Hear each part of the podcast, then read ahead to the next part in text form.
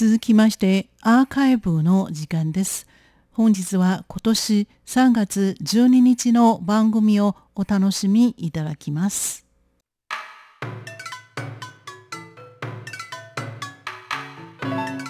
続いては文化の台湾の時間です。この時間のご案内は中野です。さて今週もいろんな角度から台湾の文化をご紹介していきたいと思います。台湾は昨年この56年で初めて台風の上陸がゼロでした。そしてそれも影響して昨年から深刻な水不足となっています。特に台湾の西側の降水量が非常に少なく、3月10日現在で台湾の8割のダムで貯水率が50%を切っています。中でも台湾4番目の容量を誇り、台湾中部エリアの重要な水がめである台中市の突起ダムは2桁を切り、貯水率9.7%。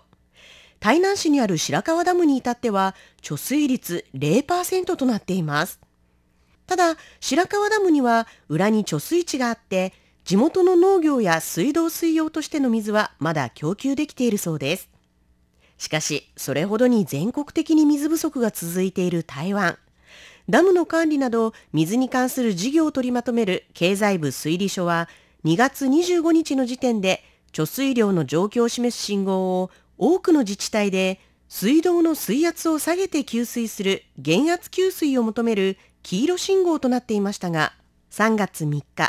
新築病立台中エリアに初めて夜間だけでなく終日減圧給水実施に変更するよう要請しています。そんなウォーターアラートが各地で出る中、農業用水などの管理を行う行政院農業委員会農電推理所が、海の女神マソを祀る台中の有名な廟、大光鎮蘭宮に雨乞いを依頼し、先日3月7日に雨乞い法会が執り行われました。日本でもかつて雨乞いの儀式が行われていたと聞きますが、今では行事として行われる以外では見かけることはありません。台湾でも現在は見かけることはほとんどなかったのですが、今回あまりに深刻な干ばつに、実に58年ぶりに雨乞い放映が行われることになったんです。ただ、雨乞い放映はとても厳粛な儀式であることから、大光の祖様に赤い三日月の形をしたポエでお伺いを立て、お許しが出たので決定しました。実はこの大光鎮蘭宮では、これまで3度雨乞い放映を行ったことがあるそうです。最初は清朝時代、続いて日本統治時代、そして民国52年、1963年の3回です。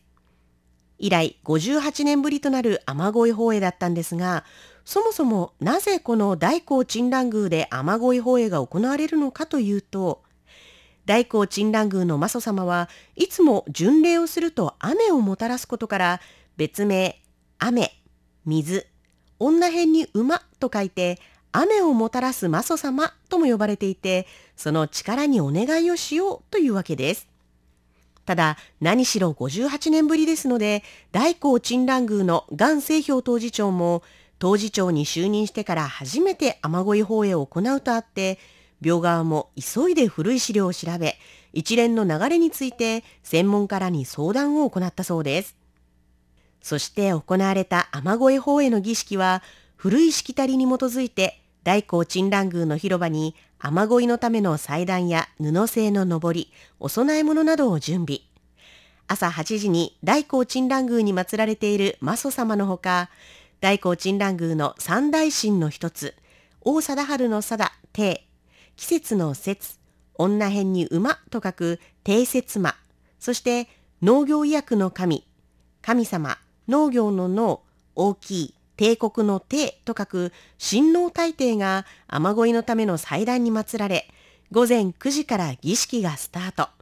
およそ2時間にわたって儀式が行われ、最後に玉光大帝に雨を降らせてもらえるようポエでお伺いを立てたところ、すぐにお許しが出たため、大光鎮蘭宮の元清氷当時長らが、ひざまずいて3度頭を下げるという動作を3回繰り返す、三級高等の礼で感謝を伝え、儀式は円満に終了しました。雨乞い法営には農業委員会農電推理所台中管理所の陳英福所長、台中市の盧修園市長、台中市水利局の韓世奥局長をはじめ、消防局長、民生局長、経済発展局長、農業局長、そして地域の議員や信者など3000人余りが全員白のシャツを身にまとい参列しました。この白のシャツ姿というのは、かつて雨乞い放映の際には、皆、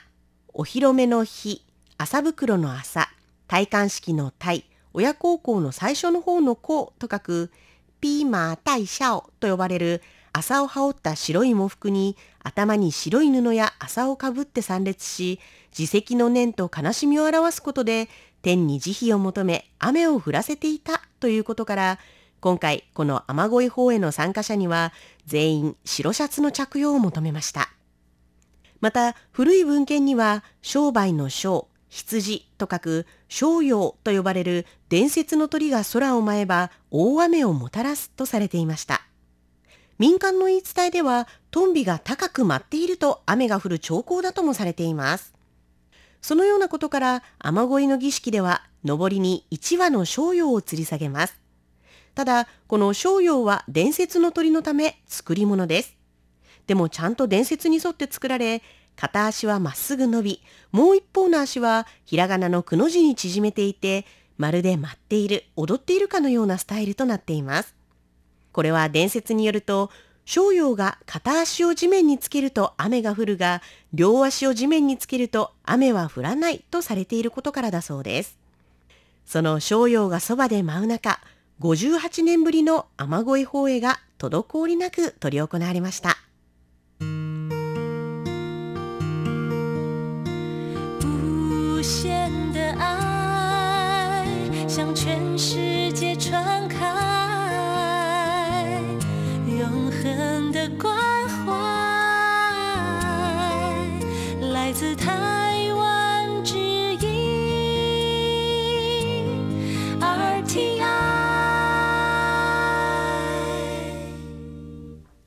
実はこの雨乞い放映が行われる前日の3月6日に台中エリアではかなりの雨量の雨が降り、ネットでは明日の雨乞いは必要なの？とか、神様はどうして大光のマソ様がため息をつくようなことを、や、マソ様は先手を打たれることを知っていたの？という声が上がった一方、準備中にもう効果が出たという前向きな意見もありました。実際この雨乞い放映のために大光鎮蘭宮の関係者は依頼を受けてからすぐに準備を始めていますし、元清氷当時長も数日前から精進料理に切り替え準備を行ってきました。その思いが天に届いてちょっとフライングしてしまったのかもしれませんね。また、この雨乞い放映を政府側から依頼したことにネットでは迷信的だと非難が上がったりもしましたが、大光鎮蘭宮の元清氷当時長は、誰が来るか来ないかは関係ない。重要なのは雨を祈ろうとする真摯な気持ちだ。とし、台中市の盧修園市長は、皆さんが真摯な気持ちで祈ることによって順調に雨が降ってくれることと国民の平和と繁栄などを願い、すべてが順調にいき、マソ様がみんなの平和を守ってくれると信じているとコメントしていました。ちなみに民族学の専門家で台中市にある台中教育大学台湾語文学部の林猛健准教授は、かつてはこの雨乞い法会は地元の役人が主導で行っていた。なぜならば古代においては一般の民衆は神様に向かっての儀式を行うことができず、皇帝から任命されている役人が主導していたとし、そのため今回農電推理所が主導で話を持ちかけたのは流れとして正しいとしています。58年ぶりに行われた雨乞い放映は歴史的な行事となりました。あとはダムの貯水量が満たされる雨が降ってくれることを願っています。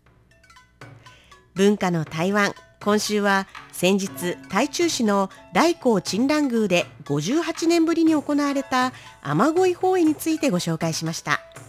この時間のご案内は中野でした。お聞きの放送は台湾国際放送です。